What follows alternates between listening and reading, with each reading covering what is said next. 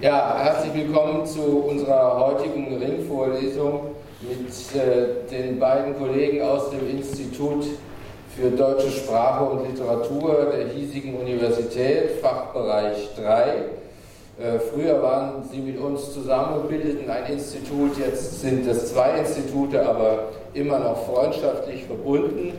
Äh, es sind äh, Wiebke von Bernsdorf und Volker Pietsch die hier einen Vortrag halten. Sie sehen schon das Thema Manifestes erzählen, ein Dialog zu Julian Rosefelds Manifesto, zu einer Videoinstallation, die im letzten Jahr für viel Aufsehen gesorgt hat, die in Berlin, Hannover, was noch irgendwo.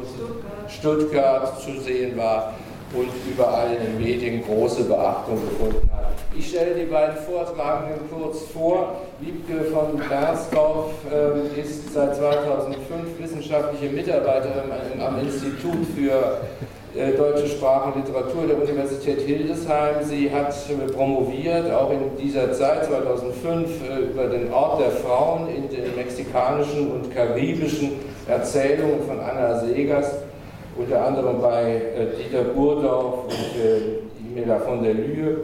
Äh, das waren die Betreuer. Sie ist auch als Trainerin für interkulturelle Kompetenz unterwegs. Da kann man sich viel drunter vorstellen. Aber vielleicht kommen wir ja dazu im Laufe des Gesprächs, das hier stattfindet, was das genau ist. Interkulturelle Literaturwissenschaft gehört zu den Forschungsschwerpunkten Intermedialität, Exilliteratur und die Gegenwartsliteratur verbunden mit dem literarischen Markt. Ähm, aktuelle Projekte von äh, Wiebke von Bernstorff sind Grenzüberschreitungen, Arbeiten zu Migrantinnen und Migranten als Akteure der Literatur des 20. Jahrhunderts. Das ist ein sehr aktuelles und brennendes äh, Thema der Gegenwart. Ich kürze es etwas ab, es wäre noch viel mehr zu ihr zu sagen, aber ich wurde angewiesen, nicht selber zu lange zu reden. Was ja meine Gewohnheit ist. Äh, Volker Pietsch, der äh, zweite Vortragende bzw. Diskutant, denn es soll ja ein Gespräch werden heute, etwas völlig Ungewöhnliches in diesem Rahmen, aber wir haben es mal versucht. Volker Pietsch äh, ist, hat studiert bis 2007, ist ist dann äh, wissenschaftlicher Mitarbeiter am Institut für deutsche Sprache und Literatur der Universität Hildesheim im Bereich Literaturwissenschaft, Mediensozialisation ist auch wieder so ein Wort und Mediendidaktik äh, tätig. Die Promotion 2014 zum Dr. Phil mit Summa Cum Laude mit der Arbeit Verfolgungsjagden, die äh, Bestimmung des Films in Fortsetzung und Lehre durch den Vergleich mit der Literatur seit 2014. Nee, mit der Literatur, Punkt. Ja. Also Verfolgungsjagden fand ich ja schon als Kind super. Und jetzt als Promotion großartig. Aber darum geht es heute alles nicht. Also Sie merken schon, die Forschungsschwerpunkte von Volker Pietsch liegen in der Trans- und in der Intermedialität, also im Umgang mit verschiedenen Medien. Er ist ein großer Kenner des Films und äh, der Videokunst. Und entsprechend ist das heutige Thema äh, zu Jan, äh, Julian Rosefels Manifesto wie gemacht für diese beiden Wissenschaftler und Wissenschaftlerinnen, um miteinander einen Dialog über das Projekt von Rosefeld zu führen. Ich übergebe jetzt endlich das Wort an die Vortragenden. Vielen Dank.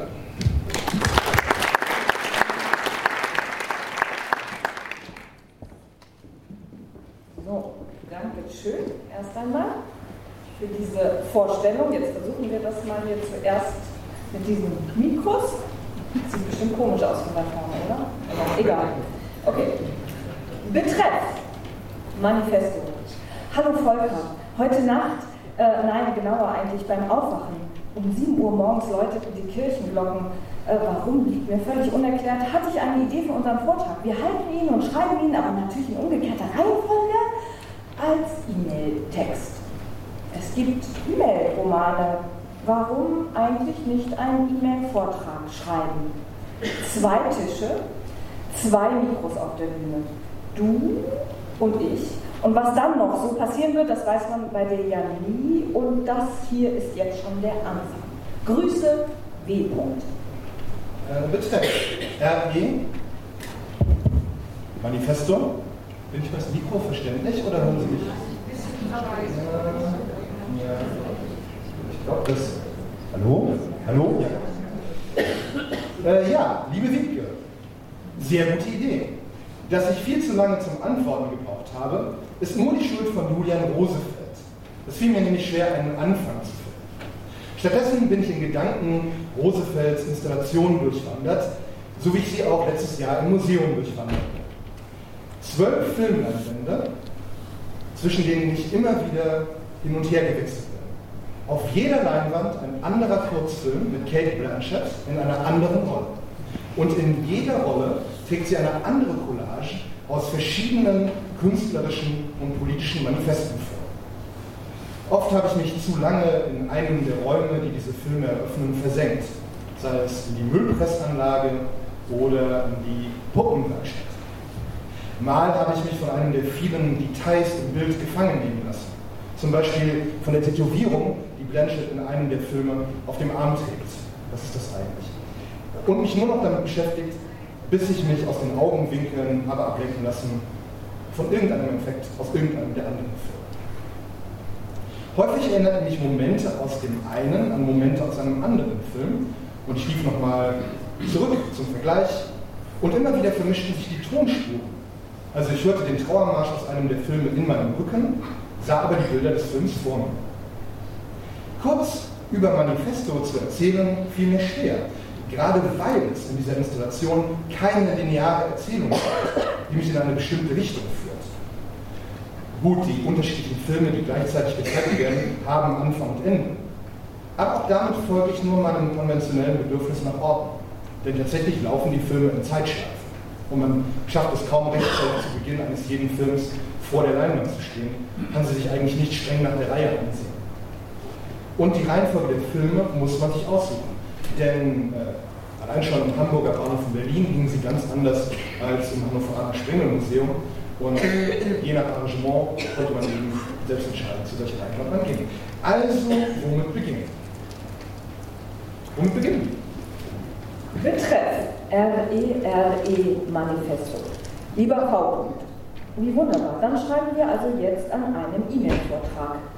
Ja, womit beginnen? Äh, Julian Rosefeld hat in einem seiner vielen im Internet zu findenden Interviews, die ich mir am Wochenende angehört habe, mal gesagt, das ist ein Text, hör ihn dir an, was macht er mit dir? Hier kommt deswegen jetzt meine Antwort. Hannover Sprengelmuseum. Mein vierter Besuch von Manifesto. Auf dem Weg zum Eingang, der als schwarzes Loch inmitten der weißen Wände des Ausstellungsraumes gähnt, wird mir schwindlig. Zu stark die Kontraste, untermalt von einer Kakophonie aufgeregter, durcheinander sprechender Stimmen. Weiß ich doch, was mich erwartet. Und trotzdem, was erwartet mich? Will ich das wirklich sehen oder doch lieber nach draußen in die Maisonne? Haltlosigkeit und Bedeutungsvielfalt, Kakophonie und Schwindel, irreführend und bedeutend der einfache Schwarz-Weiß-Kontrast des Eingangs. Jetzt beginnt Kate Blanchett in vielfacher Vervielfachung ihren Sirenengesang. Ich werde hineingezogen. Mein erster Blick im Dunkel erfasst schemenhaft Menschen vor mir und ganz hinten am Ende des Raums das Tischgebet der Mutter. Als ich weitergehe, verstärkt die Kamerafahrt in den Börsenraum hinein in meinem linken Blickfeld und noch weiter links die Kamerafahrt von links nach rechts über einen Tisch mit den Resten einer Party meine Schwindel. Ein von einer Blaskapelle gespielter, schleppender Trauermarsch setzt ein. Zugleich betreten die Punk-Bandmitglieder den Backstage-Raum in Slow Motion. Einsamkeit macht sich hier breit, während eine Stimme ganz in meiner Nähe einen berühmten Satz des kommunistischen Manifests spricht. Den erkenne ich sogar auf Englisch. All that is solid melts into air. Ich wende mich der Stimme zu und sehe aus der Luft auf einen Obdachlosen, während im rechten Augenwinkel eine Lunte abbrennt und dabei zischt. Der Obdachlose zieht mit seinem Wagen voller Plastiktüten und seinem Hund durch die Ruinenlandschaft eines verlassenen Industriegeländes. Ich höre Destroyed. In den Ruinen sitzt ein Affe und ich höre Creative Instincts. Bei Art of a Revolutionary Period schaue ich in das verserrte Gesicht des Obdachlosen. Während hier der Text pausiert, höre ich von weiter hinten hysterisches Geschrei. Dann beginnt die Sängerin der Band, die ich links hinter dem Obdachlosen filmen sehe, ebenfalls anzuschreien. Sie kommt dabei stark schwankend der Kamera sehr nahe und brüllt diese, also irgendwie auch mich, an. Who of us is the most sincere? Das gleiche tut der Obdachlose. Auch er verhöhnt die Kamera, rollt mit den Augen und bleckt die Zähne wie ein Tier. Plötzlich Stille. Dann dringt das Geräusch der abbrennenden Lunte wieder in mein Bewusstsein. Der Obdachlose steht jetzt auf dem Dach des ruinierten Gebäudes und brüllt schwankend in ein Megafon. We call upon all honest intellectuals. Bin ich gemeint? Die Marschmusik ist verstummt. Die Sängerin raucht. Jetzt kommt aus dem hinteren Ausstellungsraum ein hoher Singsang. Nach und nach wenden sich die Figuren, die ich sehen kann, direkt in die Kamera und fallen mit unterschiedlichen Texten, die ich nicht verstehe, in den Chor ein. Der gesamte dunkle Raum wird akustisch wahrnehmbar. Sängerin und Obdachloser starren mich aus einem extrem Close-up an und fallen aus dem Chorus wieder in ihren Text. Dabei laufen sie direkt in die Kamera hinein. Aggression und das gefährliche Knistern der brennenden Lunte setzen sich bei mir fest. Grüße, Wehmut. Betreff, Wahrnehmung. Äh, lieber Frau unser Publikum sollten wir die Möglichkeit einräumen, auch selbst etwas wahrzunehmen, bevor wir mit unseren weiteren Ideen, Gedanken, Deutungen das Wort an uns reißen. Meinst du nicht? Betreff RE Wahrnehmung Liebe Wiebke, praktischerweise läuft ja Manifesto im November auch im Kino an. Also zeigen wir seinen ersten Eindruck durch den Trailer.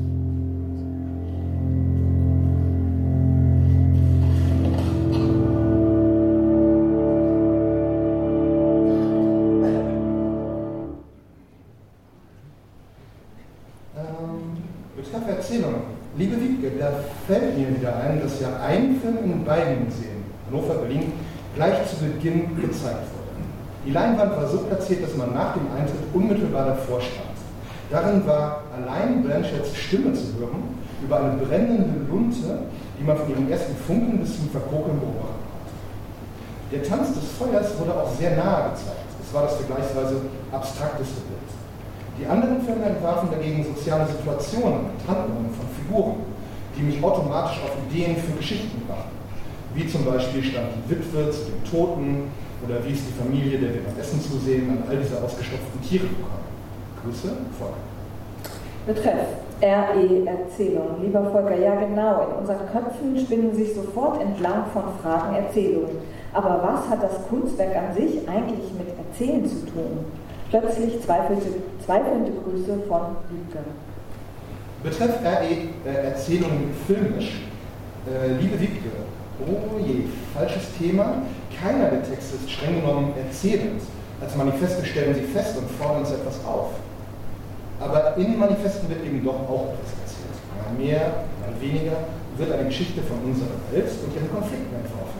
Und von den Handlungen, die in Zukunft erfolgen werden, um diese Probleme zu lösen. Auf eine gewisse Weise sind Manifeste mythische und utopische Heldenerzählungen. Gerade der erste Text des Raums, also der etwas Feuer gesprochen ist, hält sich aber hier stark zurück. Er verkündet gerade die Absage an Formbarkeit, jedenfalls an einen Willen zur Gestaltung was ein Manifest ja eigentlich immer warnen muss. Ich versuche das jetzt nochmal.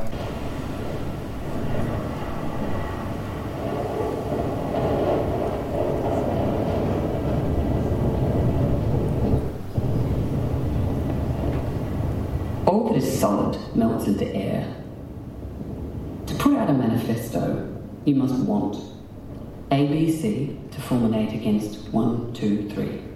To fly into a rage and sharpen your wings to conquer and disseminate little ABCs and big ABCs, to sign, shout, swear, to prove your non plus ultra, to organise prose into a form of absolute and irrefutable evidence. I'm against action. I am for continuous contradiction, for affirmation too. I am neither for nor against, and I do not blame because I hate common sense. I'm writing a manifesto because I have nothing to say. Jetzt ist es eigentlich zu sagen, weil der Film stockt wegen der Geschwindigkeit des Netzes. To say. Aber I speak only of myself.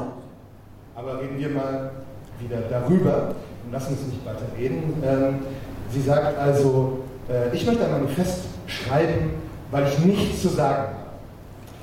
Die Lunte brennt spektakulär, aber es kommt nie zur Explosion. Ich dachte zuerst, hm, das ist jetzt die Notbremse, noch bevor der Zug abgefahren ist. Noch bevor wir all diese Manifeste gehört haben, werden sie relativiert und für nichtig erklärt. Natürlich kann man heutzutage kein Manifest mehr absolut setzen. Aber trotzdem muss man ab und an versuchen, Regeln aufzustellen, um sie widerbrechen zu können. Ich hatte also anfangs den Verdacht, die Ausstellung verweigert sich einer gestalterischen Linie, einem Wagnis zum Konflikt, einem Narrativ da sprach aus mir vielleicht ein frustriertes Bedürfnis nach großen Erzählungen, die sich jetzt die Politiker für Europa auch wieder wünschen. Allen voran äh, Frankreichs Präsident Macron im Gefolge von Paul Ricoeur. In Kunst und Unterhaltung sind mir diese Erzählungen allerdings etwas weniger unheimlich. Es liegt auch eine besondere Ironie darin, dass ausgerechnet die erste Zeile All that is solid melts into air, alles Ständische und Stehende verdampft, dass die erste Zeile in diesem so entschieden, unentschiedenen ersten Film ausgerechnet dem kommunistischen Manifest entnommen ist.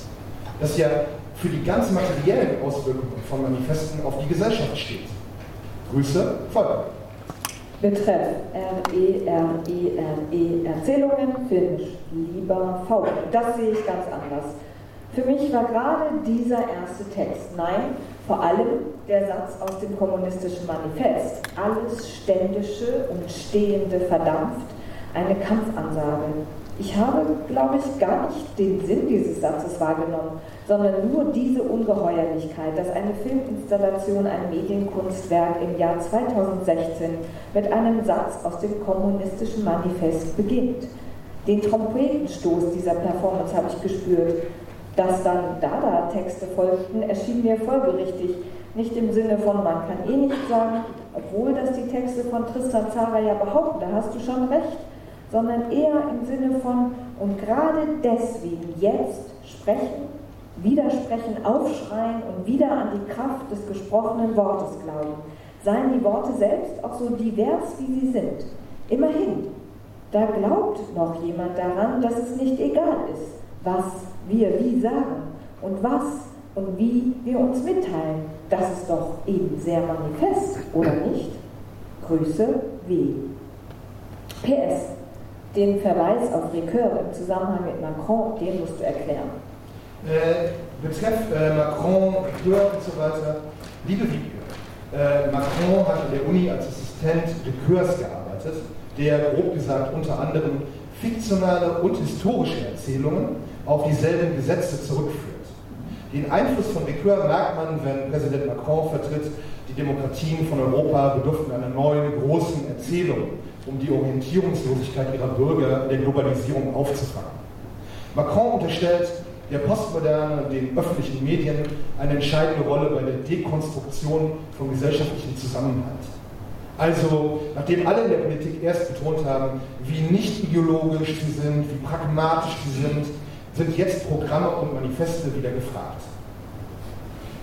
Betreff RE, Macron, Ricoeur und so weiter. Lieber Volker, okay, das bestätigt jetzt meinen Eindruck, dass das rhetorische Moment hier einen besonderen Stellenwert hat dass etwas gesagt, hinausgeschrieben, deklamiert und performiert wird und die Manifesttexte so ernst genommen werden, dass und sie an keiner einzigen Stelle ironisch gebrochen werden, das ist eine beeindruckende Manifestation, dick gesetzt, des Glaubens an die Kraft der Kunst und der ästhetischen und auch sprachlichen Auseinandersetzung. Dieser Umgang mit den Manifesten, der erzählt mir etwas und ruft Staunen und Überraschung hervor. Und das ist schon mehr als nur ein vielleicht regressiv zu nennendes Bedürfnis nach der großen Erzählung. Ich hatte plötzlich ein Gefühl dafür, was es bedeuten könnte, in der Vielstimmigkeit, Diversität und Widersprüchlichkeit zusammenzukommen, aber ohne dass Vielstimmigkeit verloren geht. Plötzlich begeisterte Grüße von Wiebke. Betreff und so weiter Funkenflüge. Liebe Wiebke, ja, die Textcollage, so wie sie in diesem ersten Kurzfilm zusammengestellt ist, ist schon ein klares Bekenntnis, eben zum ständigen Widerspruch aus Prinzip, ohne dass es sich zu Konsequenzen im Sinne konkreter Politik oder einer Widerstandsbewegung etwa formen konnte. Jedenfalls nicht wie bei Marx, äh, wo sich Gegensätze prozesshaft zu einem besseren und vernünftigen auflösen sollen. Materielle Lebensbedingungen und Produktionsverhältnisse lassen sich auf Grundlage dieser Textcollage gar nicht berechnen. Aber Ricoeur sagt, eine Geschichte, eine Fabel, würde ja die Zufälle und Widersprüche synthetisieren und komponieren. Zu einem sinnvollen Ganzen. Das kommunistische Manifest zum Beispiel würde wie kein anderes eine spannende epische Geschichte, die Geschichte der ganzen Welt in kurzer Form erzählen, mit großem literarischen Geschick.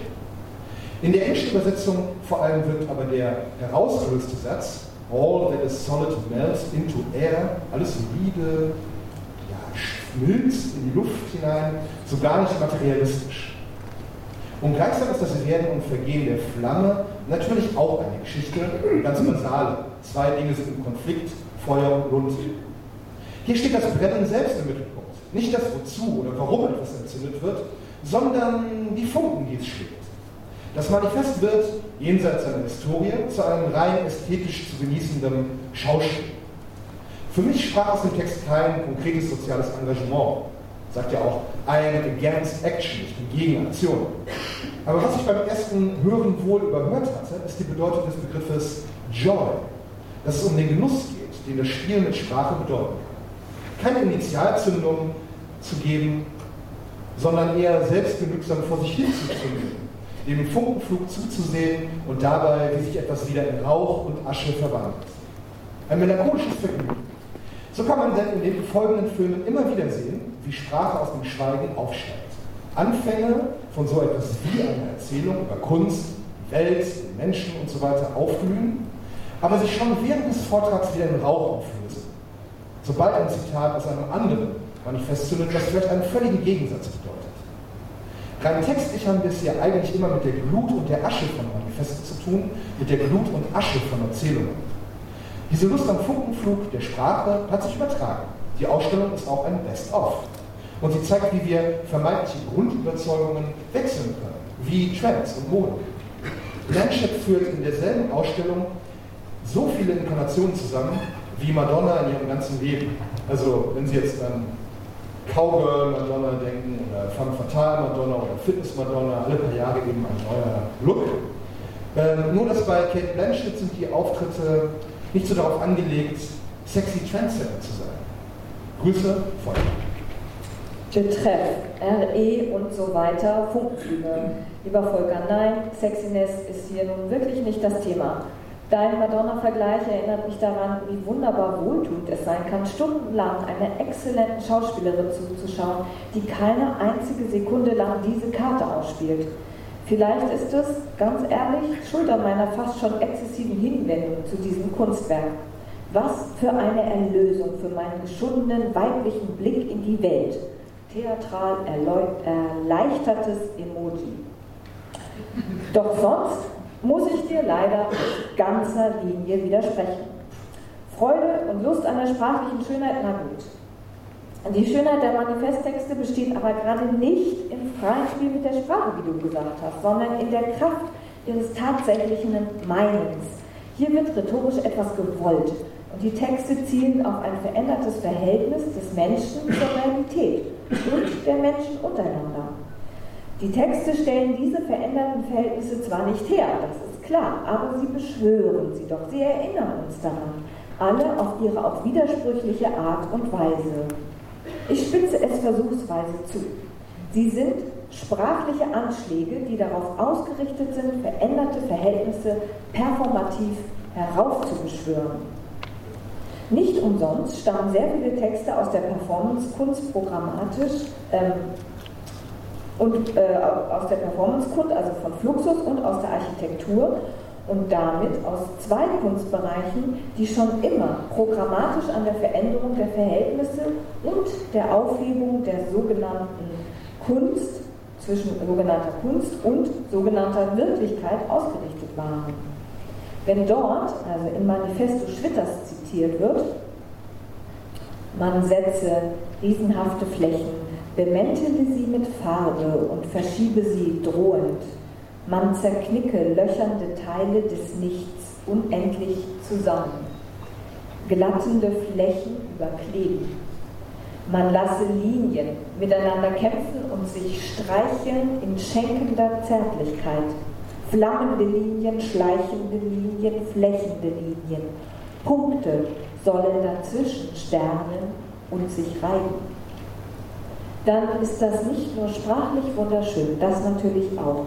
Zugleich ist es aber eine Handlungsanweisung und man kann sie sich gar nicht zu konkret vorstellen beim Grafikdesigner Schwitters. Genauso wie es da steht, ist es auch gemeint. Das ist, Entschuldigung, aber kein freies Sprachspiel, sondern eine Aufforderung. Ich finde Rosefelds Collage der Schwitters-Texte mit den Manifesten der Fluxusbewegung daher sehr überzeugend. Die Choreografin im Film skandiert das Fluxus-Manifest von 1963 über die musiklose Probe des Balletts. Das Gleichmaß der Fußtritte und Sprünge bildet den rhythmischen Untergrund für den Text. Reinigt die Welt von intellektueller, professioneller und kommerzieller Kultur. Reinigt die Welt von toter Kunst, Nachahmung, künstlicher Kunst, abstrakter Kunst, illusionistischer Kunst, mathematischer Kunst fördert die Nicht-Kunst-Realität, dass sie von allen Menschen begriffen wird, nicht bloß von Kritikern, Dilettanten und Fachleuten. Die Nicht-Kunst-Realität, auf die kommt es also hier den Autorinnen und auch den Filmfiguren an. Dazu braucht es Mut und, auch Wut. Grüße von tatendurstiger Wiebke. Betreff leer. Liebe Wiebke, Taten von mir. Ich will mir ständig Sprüche aus dem Manifesten auf T-Shirts drucken lassen. Für den Museumsschmuck. Eine gute Idee. Aber vergesse die Sprüche dann wieder über die nächsten Sprüche. Ein bisschen Fluxus hier, ein bisschen da, eine Prise Futurismus dort. Die Ausstellung funktioniert eigentlich gar nicht wie ein Vortrag, aber auch nicht wie ein dialogischer E-Mail-Wechsel, sondern greift Elemente aus Twitter oder YouTube auf. Wir können ständig springen und uns selbst bedienen aus Zitaten und Bildern. Und Blanchetts Gesichter sind so aus dem Moment herausgelöst wie Selfies. Wenn ich anderen davon erzählt habe, dass ich ins Museum gehen wollte, habe ich auch immer von der Kate Blanchett-Installation gesprochen. Nicht von der Installation von Julian Rosenfeld. Ging auch anderen so. Das liegt wohl daran, dass Blanchett als Spielfilmstar das Versprechen von Erzählkino mit sich bringt. Die Erinnerungen und die Aura all der Geschichten, die ich mit ihr gesehen habe. Herr der Ringe, Carol. Seit ich aber im Manifesto war, ist es umgekehrt. Wenn ich Kate Blanchett jetzt in einem Spielfilm sehe, löse ich sie direkt aus dem Kontext der Erzählung und habe sie wieder als Akteurin in der Installation vor Augen. Wie ein Fremdkörper. Selbst in einem so alles schluckenden Narrativ wie dem der Marvel-Superheldenfilme. Das liegt natürlich auch daran, dass in Manifesto die Großaufnahmen Blanchetts Gesicht aus dem Handlungskontext herauslösen. Wenn sie in einem bestimmten Moment die vierte Wand zu brechen scheint und sich offenbar direkt an uns im Raum wendet, sprengt es die Erzählung. Grüße, Volker. Betreff Lea. Wow, lieber Volker, das nimmt ja Form an. Die vierte Wand sprengen also über die Begrenzung des Films und der Guckkastenbühne hinausgehen. Und das in einer statischen Installation in einem Museumsraum? Daher jetzt etwas zur Seite gesprochen. Dieser E-Mail-Vortrag fühlt sich an wie eine Rosskur in Sachen stilsichere E-Mail schreiben. Ich schaue mir beständig dabei zu, wie ich doppelt und dreifach Frage und Ausrufezeichen setze und wieder lösche, Emoticons einfüge und wieder lösche. Denn wie um alles in der Welt könnte ich das vortragen? Muss ich nach jedem zweiten Satz aufstehen, vors Publikum treten und mein Gesicht zu einer Grimasse verziehen, indem ich das eine Auge zukneife, das andere aufhalte und dabei die Mundwinkel zu einem spitzbübischen Lächeln verziehe? Dafür bräuchte es wahrscheinlich exakt einen Neigungswinkel von, sagen wir, nein, dann doch lieber löschen. Ausrufezeichen, Komma, gelöscht, Punkt. Emotikonlose Grüße von Wiebke. Betreff Nachtrag zu schreibender Performance. Wie werden Gefühle in verschiedenen Medien und Genres repräsentiert? Warum ist es uns eigentlich so wichtig, unsere Gefühle gerade in den neuen elektronischen Medien symbolhaft und zugleich fatisch in zu Grimassen erstarrten Bildern zu repräsentieren? Betreff Gefühlsgrimassen. Liebe Wiebke, ja, die Emojis können wir nicht vorlesen. Wir bräuchten anstelle von Emojis am besten Kate Blanchett-Sticker oder GIFs, die wir immer dabei über die Leinwand einblenden. Sowas. Gerade weil sie in perfekter Wandlungsfähigkeit all diese Rollen spielt, den vor sich hinschimpfenden Obdachlosen wie die kontrollierte Salondame, distanziert diese Gleichzeitigkeit eigentlich von den Figuren. Ich denke zwar über das etwas trostlose Leben der Arbeiterin nach, aber ich bewundere vergleiche und bewerte stärker noch die Performance der Schauspielerin und ihren Rollenwechsel. Und diese Schauspielerin wird aber auch wiederum in besonderem Maße zwischen diesen Rollen ungreifbar. Auch in diesem Aspekt oszillieren die Filme zwischen dem Erzählerischen und dem Bruch mit der Erzählung. Einerseits wird die Typenhaftigkeit der Figuren betont, andererseits verkörpert die Darstellerin sie so sorgfältig, dass sie glaubwürdig werden selbst nicht mehr ganz frische potenzielle Klischees wie die strenge osteuropäische Tanzlehrerin. Grüße, Volker. Betreff oder so. Lieber Volker, hier noch ein Fundstück aus meinem Wochenende mit Julian Rosefeld in diversen Interviews.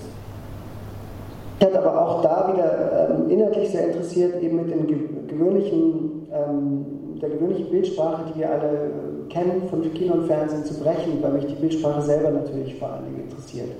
Also die, wenn man das mal anguckt, ich spreche jetzt mal nicht vom Actionkino, sondern einen normalen äh, Autorenfilm nimmt von vor 50 Jahren und einen von heute, dann stellt man fest, dass die, die Schnittfrequenz extrem zugenommen hat. Ne? Das, also, es wird immer schneller, es wird immer schneller geschnitten. So, es gibt Ausnahmen, aber so im Großen und Ganzen, deswegen geht es ja manchmal auch so beim Seppen, dass man irgendwie, also ich habe keinen Fernseher mehr, aber als ich noch gesäppt habe, ging es mir so, dass man auf einmal so einen großartigen Film aus den 60er Jahren sieht und einfach es gar nicht aushält äh, und weiter seppt, weil einem die Stille und die Ruhe einfach unbehaglich ist. Das ist eigentlich schlimm. Und ähm, Das habe ich wie du nicht nur bei mir selber, was ein bisschen weniger verwunderlich wäre, da ich noch nie einen Fernseher besessen habe und eh in meiner Filmästhetik bei Antonioni hängen geblieben bin, aber eben auch bei den sehr diversen Menschen in den beiden Museen beim Betrachten von Manifesto gut beobachten können, diesen Sog.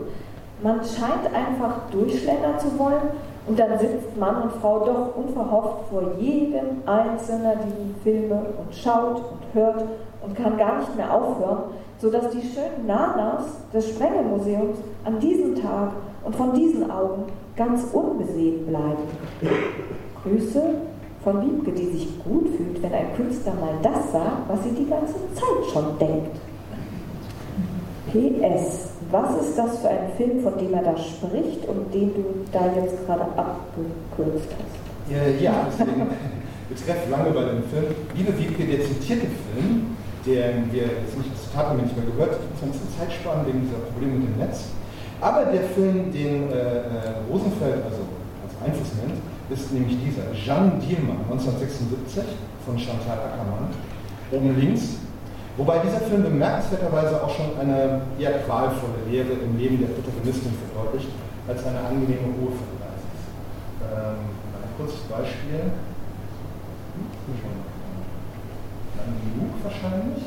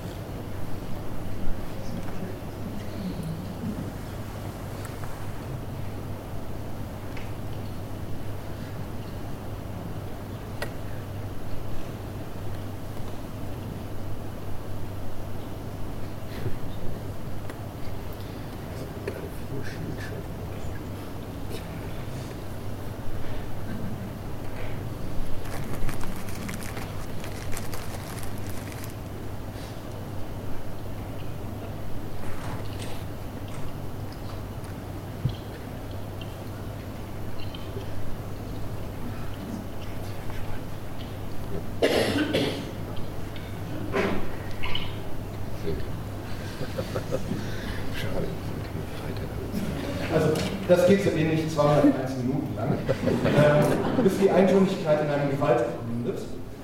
Ähm, zum Schluss wird sie gewalttätig. Aber so eine Befreiung in der Gewalt oder irgendeinen anderen Ausdruck aus der Situation gibt es in den Manifesto-Filmen äh, nicht. Betreff RE Langeweile im Film. Lieber Volker, vielen Dank für diesen super spannenden Hinweis auf Chantal Ackermann, die ich, ich muss es gestehen, noch nicht kannte. Ich habe mir gerade eine Stunde lang Auszüge aus diesem Film angeschaut und dann eine weitere Stunde damit verbracht, der Regisseurin selber in Interviews zuzuhören. Wunderbar. Ich sehe meine Spur bestätigt. Wie Ackermann es im Interview ausführt, war es ihr wichtig, für ihren Film Anfang der 1970er Jahre auf allen Ebenen Frauen zu involvieren. Das heißt, von der Kabelträgerin über die Lichttechnikerin bis zur, hin zur Kamerafrau Frauen zu beschäftigen. Das stellte sie damals vor erhebliche Schwierigkeiten, weil es in diesen Berufen hinter der Kamera so gut wie keine Frauen gab. Sie setzte sich damit aber durch. Das Ergebnis war nicht nur filmästhetisch völliges Neuland und eine Revolution, sondern auch, aus meiner Sicht, tatsächlich ein vollkommen anderer Blick auf die Frauenfigur. Jetzt erscheint mir also Rosefelds Hinweis auf Ackermann und ihren Film besonders bedeutsam. Es war ihm wohl auch wichtig, diese zumeist, wenn auch nicht nur, von Männern verfassten Texte von einer Frau spielen zu lassen. Er spricht selbst von Testosteron geschwängerten Texten. Von Frauen verfasste Manifeste finden sich aber auch in seiner Collage.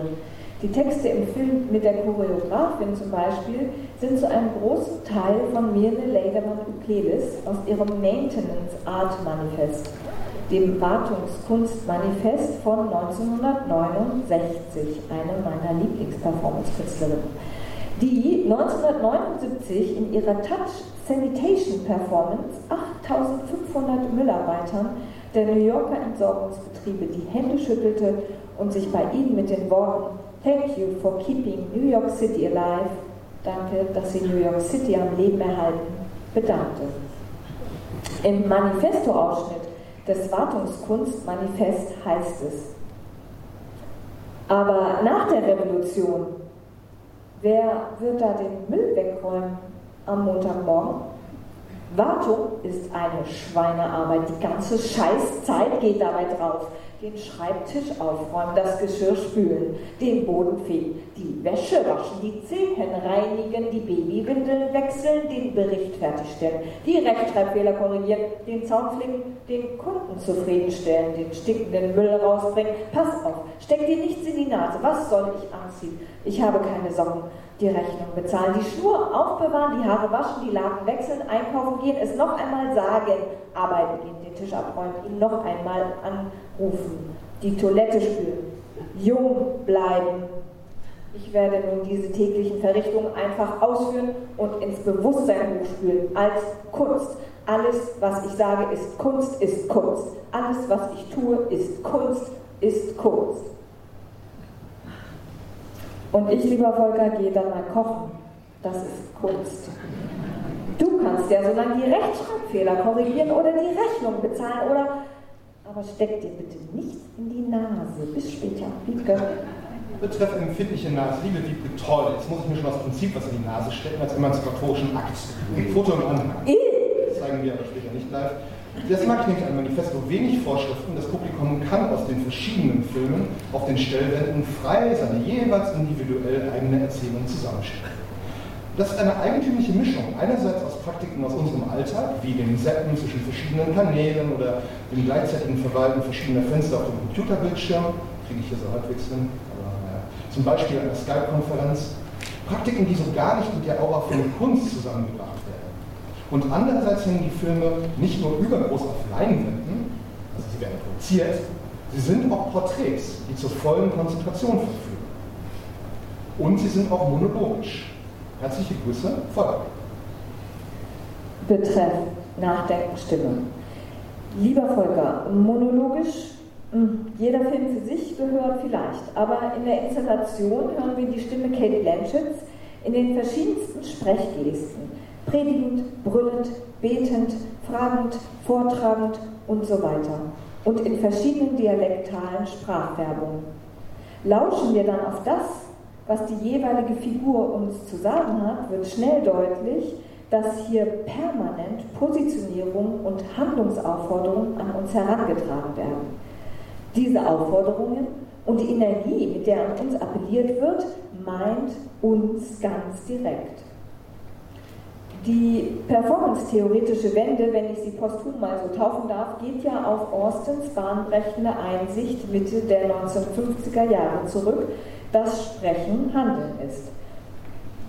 Unter dem Titel How to Do Things with Words ist seine Vorlesung zum Thema berühmt geworden.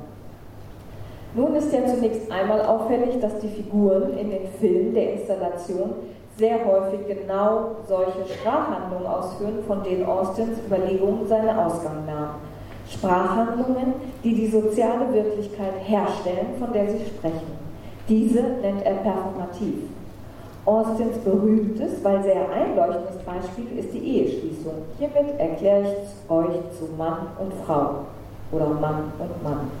Austin ist in seinen Überlegungen später weit über diese ritualisierten Sprachformen hinausgegangen und hat uns die Erkenntnis beschert, dass wir, wo immer wir sprechen und eben auch nicht sprechen, handeln. Und zwar im sozialen Kontext.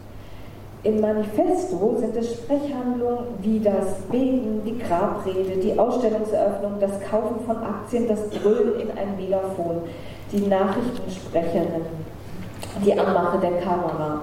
Immer ist die Sprache auf Handeln ausgerichtet und immer setzt Rosefeld besonders diesen Aspekt der Sprache ins Bild. Nicht zuletzt auch durch das Zeigen der technischen und anderer Medien. Also Kamera, Mikrofon, Megafon, Whiteboard, Rednerpult, Stichwortkarten. Das Handeln mit Worten geschieht, und das ist hier das Besondere, jetzt unabhängig von den Inhalten, von der semantischen Bedeutung der Worte, die die Figuren sprechen. Das meinte ich mit der Formulierung, sie seien performativ, heißt selbstreferenziell, es geht um den Sprechakt selbst und wirklichkeitskonstituierend. Das Sprechen konstituiert einen sozialen Kontext. Theoretisierende Grüße, Ich darf noch einmal erzählen. liebe Wiebke, ja, wenn du von der Performance her kommst, nimmst du die Filme vielleicht auch viel mehr als Impulse wahr. Und ich, vielleicht weil ich vom Film her komme, sehe sie mehr voyeuristisch. Jedenfalls, die Linearität, die zu einer Erzählung gehört, gibt es hier eigentlich auch nur noch als Sprechart. Und der wird in seiner Zitathaftigkeit ausgestellt. Linearität existiert als Handlung, das Machen einer Puppe, das Beerdigen einer Leiche, das Pressen von Müll. Aber das, was gesprochen wird und was getan wird, ist immer das neue Arrangieren von etwas Totem, puppenhistorischer Persönlichkeiten. Eine Leiche, Müll, neu ausstaffierte, zusammengepresste, zusammengeklaute, aufgebahrte Bildungsinhalte. Also eine feste Stücke. Die Überreste einer Party, die ausgestopften Tiere, der Braten auf dem Tisch, die Tänzerinnen, all das wird mal liebevoll, mal kühl, mal bestimmt, mal aggressiv durch die Sprecherinnen arrangiert und in rituellen Wiederholungsschleifen zelebriert. Immer wieder von vorn. Insofern werden uns die vermeintlichen Geschichten, die wir an die Figuren anbinden wollen, gar nicht vorenthalten. Die Figuren haben gar keine Geschichten, sie sind ganz ihre Alltagsfunktionen. Darin liegt auch etwas Beruhigendes. Die Manifeste sind nur noch Textbausteine, die wir uns, so wie die Typen, die sie vertreten, in Leinwänden an die Wand der Ausstellungsräume hängen können. Wie Marionetten Fäden. Betreff leer, lieber Volker, also doch alles tote Deko? Wir? Untot und die Kunst sowieso? Und was ist mit der Nicht-Kunstrealität? Fragende Grüße von deiner Liebe. von der können wir Pause machen. Also, betreff leer. Äh, von der können wir hier Pause machen. Erzählungen, ja, die verstricken uns manipulativ in einen Ablauf, unterwerfen uns ihrer Zeitregelung, dem Spannungsbogen, aber die bildende Kunst im Museum, so das Klischee, kann meditativ, schwelgerisch, kontemplativ erfahren werden. Zeitlos. Manifeste erzählen von der Welt, von einer möglichen Alternativwelt. Sie appellieren an uns, sich an diesen Geschichten zu beteiligen. All dieses Erzählen in den Manifesten wird hier auch manifestiert, aber in geschlossenen Räumen eingefangen und damit immer mehr aus der Bewegung geholt. Sprechen und Handeln ist dabei zu sehen, wie es durch Wiederholung eigentlich bildhaft und statuarisch wird. Das Bedrohliche dieses Zustandes wird aber auch klar. Vor allem, wenn zu bestimmten Zeiten alle Cape Blanchets auf elf Leinwänden gleichzeitig in seinem hohen, sirrenden Roboterton sprechen. Denkt man dabei an, Manifeste sind unmenschlich in ihrer Bedingungslosigkeit, unnatürlich, unlebbar.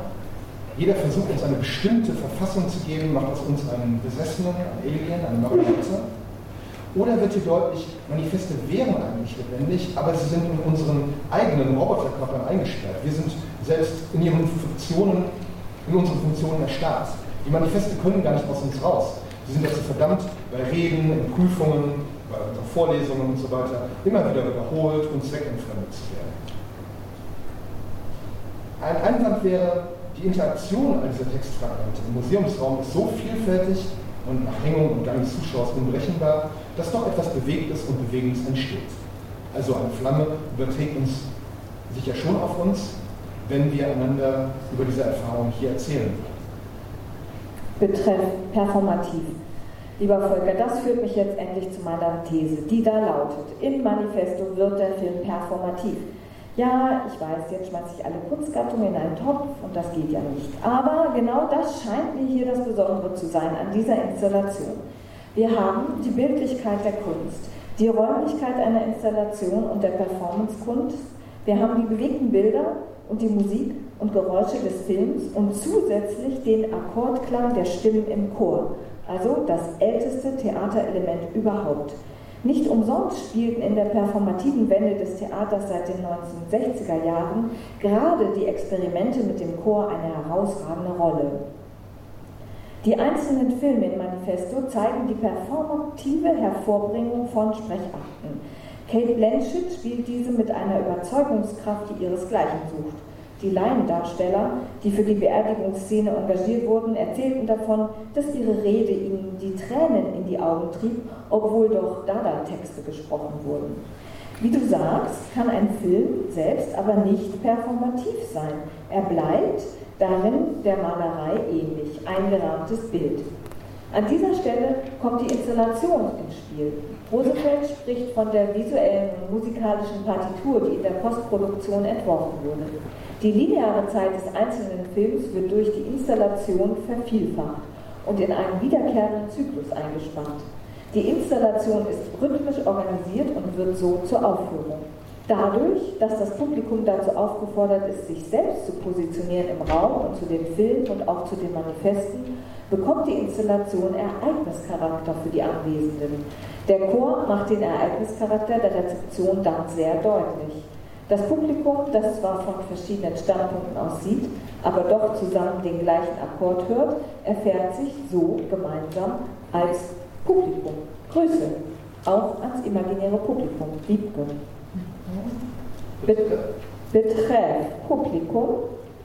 Lieber Volker, gehören unsere SMS, die so fleißig durch den Äther fliegen, eigentlich auch mit zum E-Mail-Vortrag oder sind diese so etwas wie die dahinterliegenden Geheimpapiere?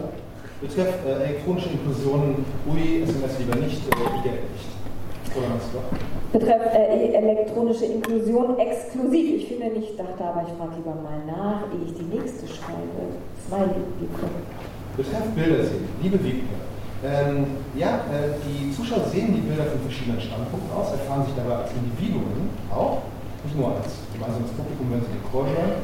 Und anders noch als bei Gemälde im Museum will ich das Bild sehen, aber es kommt auch schon das nächste äh, Film. Ähm, der Zuschauer wird somit nicht nur zu demjenigen, der die Kamera auf die Bilder legt, sondern der Zuschauer hat auch die Freiheit eines Schnittmeisters und Tonmischers wegen der Gleichzeitigkeit der verschiedenen Bilder und Töne. Er muss schneiden, er muss montieren. Ähm, es lässt sich aber auch nicht leugnen, dass diese Räume uns oft genug lange gefangen nehmen, aufsaugen. Dabei sind sie eigentlich recht kalt und unbewohnbar.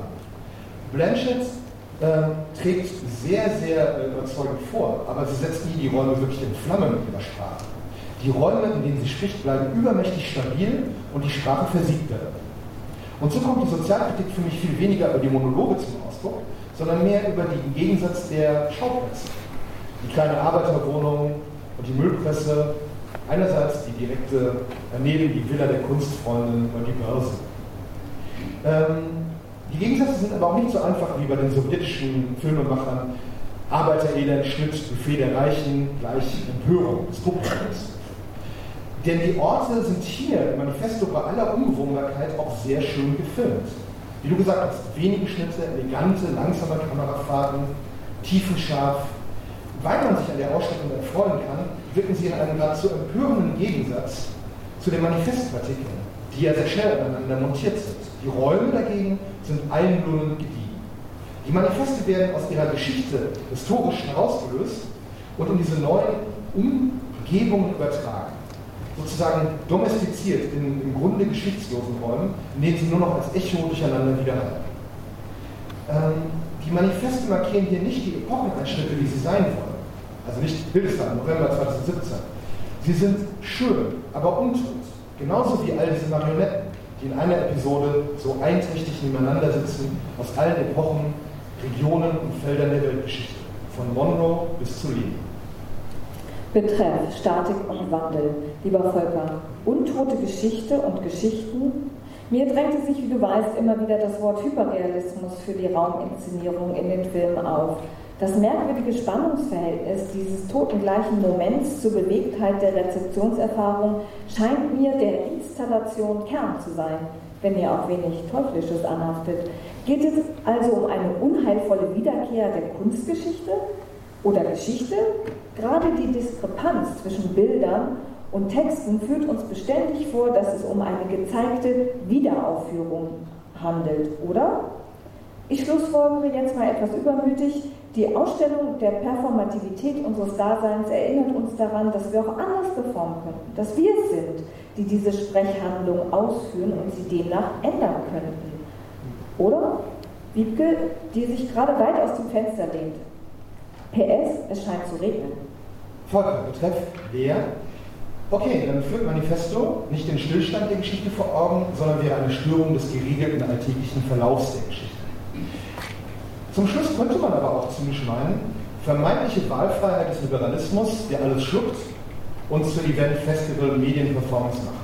All die Manifeste, zwischen denen wir glauben, die Wahl zu haben, klingen werbend auf uns von all den Monitoren herab. aber das Gesicht dahinter ist immer dasjenige Blanchetts, wie das omnipräsente Bild eines Diktators. Bis dahin, dass er sich in einem Film selbst interviewt. Allerdings zweifellos spannender als fünf Stunden lang Fidel Castro zuzuhören. Gerade weil ich mich von der Komposition des Films, dem Charisma und den Rollenwechseln Kate Blanchetts habe verführen lassen, provoziert mich das ja dazu, einen eigenen Standpunkt zu finden. Ich konnte diese Reden nicht einfach so abtun, wie wenn es nur ein Monolog desselben Oberlehrers gewesen wäre. Betreff Vielstimmigkeit. Lieber Volker, und so bleibe ich auch jetzt dabei, Manifesto ist ein vielstimmiges Ereignis, das uns jedes Mal anders betrifft und damit auch verändert. Wir waren ja von der These unverbindliches Sprach- bzw. Kunstspiel und der Antithese unmittelbare politische Relevanz des Gesagten ausgegangen und sind jetzt, glaube ich, dem Ereignis, das sich genau zwischen oder über beide Thesen hinausgehend ereignet, ein Stück auf die Spur gekommen. Da wir eh schon im Regen stehen und uns also der November-Realität angenähert haben, versuche ich mich an einer manifesten Aufforderung zum Weiterdenken.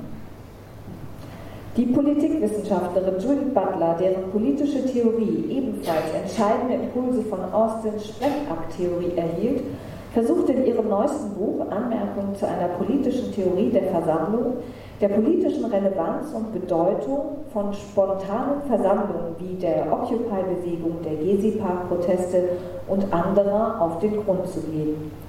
Dabei rückt sie in Erweiterung von Hannah Arendts politischer Theorie, die den Körper als apolitisch völlig ausgeblendet hatte, eben gerade die sich versammelnden Körper in den Mittelpunkt ihrer Überlegungen. Körper versteht sie dabei nicht als Entitäten, sondern als eine lebendige Menge von Beziehungen.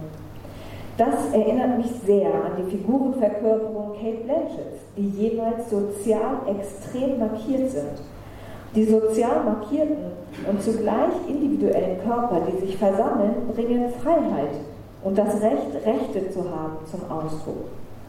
Diese Freiheit erzeugt eine Reihe von Individualität ermöglichenden und dynamischen Beziehungen, die wiederum das Feld des Erscheinens, also den sozialen Raum, und damit das Raumregime, also die Machtstrukturen einer Gesellschaft, verändern. So können dann Individuum und Gesellschaft zusammengedacht werden, ohne als Gegensätze verstanden zu werden. Puh. Das ist jetzt echt die Zusammenfassung der Zusammenfassung der Zusammenfassung. Ähm, warum ist mir das wichtig? Durch solche von Freiwilligkeit getragenen, notwendig kurzfristigen Versammlungen entstehen keine kollektiven Massen. Das ist mir wichtig. Es geht hier nicht um identitäre Versammlungen, die auf Tilgung aller Differenzen ausgerichtet sind sondern ganz im Gegenteil, um die Möglichkeit der Wiederherstellung pluraler Formen sozialen Handelns. Wir beide befinden uns also in guter Gesellschaft, wenn wir versuchen, die Ereignishaftigkeit eines ästhetischen Erlebens in Denkbewegungen einzufangen, die gerade in Differenz und Pluralität soziale Beziehungen stiften. Dabei leistet uns nicht nur Butler Gesellschaft, sondern auch die Künstlerinnen von Manifesto, die uns die Möglichkeit einer solchen Versammlung vorführen. Wenn es darauf ankommt, neue und Differenzen ermöglichende Formen der Sozialisabilität zu entwickeln, dann braucht es auch wieder manifeste Gespräche. Damit meine ich Gespräche, die es ernst meinen mit der Auseinandersetzung und die die sozialen Zusammenhänge nicht nur mitbedenken, sondern auch ein Stück weit neu hervorbringen. Soziale, politische Verhältnisse, die vielstimmig statt identitär sind, die zwar nicht konfliktfrei, aber von gemeinsamer Anerkennung bestimmt sind. Und das ist dann hier nur der Anfang unserer neuen Manifeste. Aber auch unsere Versammlung ist nicht nur freiwillig, sondern auch zeitlich begrenzt. Das ist vielstimmig, zweistimmig. Das Ende vorläufige Ende. Punkt.